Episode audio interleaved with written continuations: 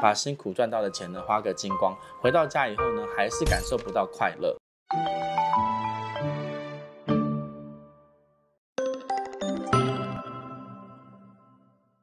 Hello，大家好，我是冒牌生。今天我们要分享的是，烦恼的时候你要怎么做？其实你更应该要静下来呢，思考一下自己的人生。有一天呢，晚上我开会晚了，然后我就坐计程车回家。这趟车呢，就让我发现司机们呢真的是卧虎藏龙。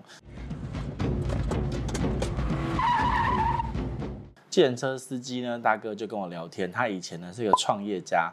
二十年前，他曾经跟朋友呢合伙开了一间成衣公司，结果呢经营不善，负债两百万，这一笔债呢让他花了十年的时间还清。我就有点好奇的问他说：“哎，那是谁陪你走过那一段负债的路啊？”他想一想说：“呃，没有。”那我说：“怎么可能？”然后我不死心啊，就是再三的追问，我期待他可以说出一段就是美丽的、动人的爱情的故事，或者是一出那种什么感人的家庭伦理大戏。毕竟一个人在失落的时候，不都应该有一个人在旁边表示支持吗？我说是你的太太呢，还是你的孩子呢，还是你的父母跟家人呢？到底是谁？一定有一个人呢陪你走过人生的低谷吧。阿信，你要坚持下去，你不光是为了自己奋斗，也是替那些曾经有梦想的人奋斗。然后司机大哥就笑得非常的爽朗，说：“真的没有，而且那时候我还单身嘞。”他想了一想，最后说：“如果真的要讲，应该是大自然吧，大自然。”然后什么，我就有点觉得他在说什么。我在后座呢，就听得有点瞠目结舌。司机大哥就说：“我是一个喜欢看山、看海、钓鱼、到处走走的人，所以失败的时候呢，我就会一个人到外面走一走。”我就问他：“你那时候负债累累，哪有钱出去玩呐？”他回答我说：“拜托，台北。”离山离海也没有多远吧，有时候我就一个人骑着我的摩托车到阳明山呢去俯瞰台北，又或者呢带着呢一支钓竿，然后到海边去钓鱼，看着这些风景啊，我就会想啊，沧海一粟啊，烦恼呢其实没有这么的大。透过这样子的方式呢，司机大哥静下心来思考人生的方向。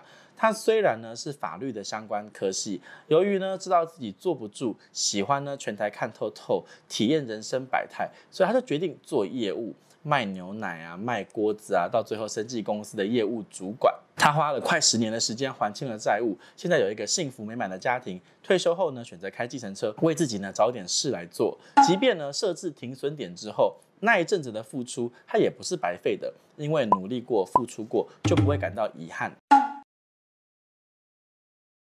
后来啊，还有一次，有一个读者他烦恼他未来的人生方向，他觉得人生找不到目标，只能苟延残喘的活着。可是呢，我问他在烦恼什么，他又说不出个所以然。他只是知道自己前途茫茫，希望呢，我推荐他一些寻找人生目标的书或电影，培养他的目标跟兴趣。呃，我想到那位计程车司机大哥的故事。有时候我们真的需要的不是书或是电影，而是静下来整理一下自己的人生。Tried yoga, learned to cook, bought some plants, took classes in Mandarin. Believe me, I've tried everything. I just know there's a hole in my life and I need to fill it soon. 在经历的事情还不够多的时候， 你很容易浑浑噩噩，没有目标，以为自己呢什么都做得到，却又不知道该如何入手。几年前的我啊，也曾经烦恼过一样的问题。我常常郁闷，人生就是这样子了。明明呢吃得饱，穿得暖，却没有呢任何的目标，好像什么都可以，却好像什么都做不到。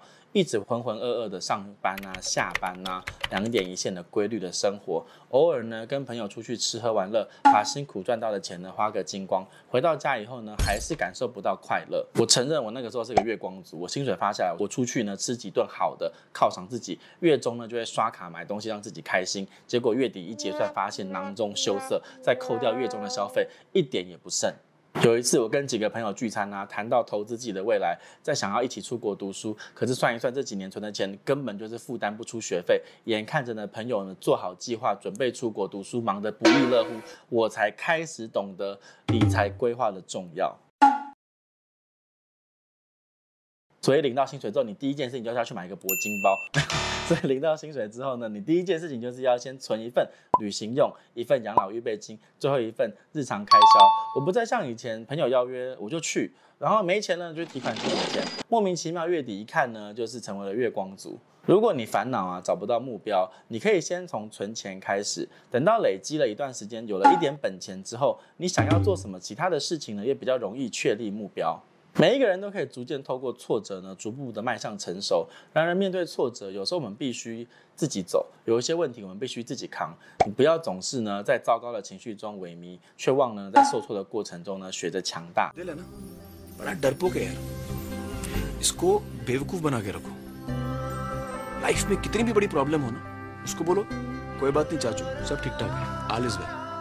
谁的人生不是经历过诸多痛苦、艰辛跟糟糕？所以遇到问题的时候，你每一天要充实的鼓励自己。人生不可能一蹶不振，人生不可能一辈子都是这个样子。那一些痛苦都会在你未来的生命中呢，成为你的养分。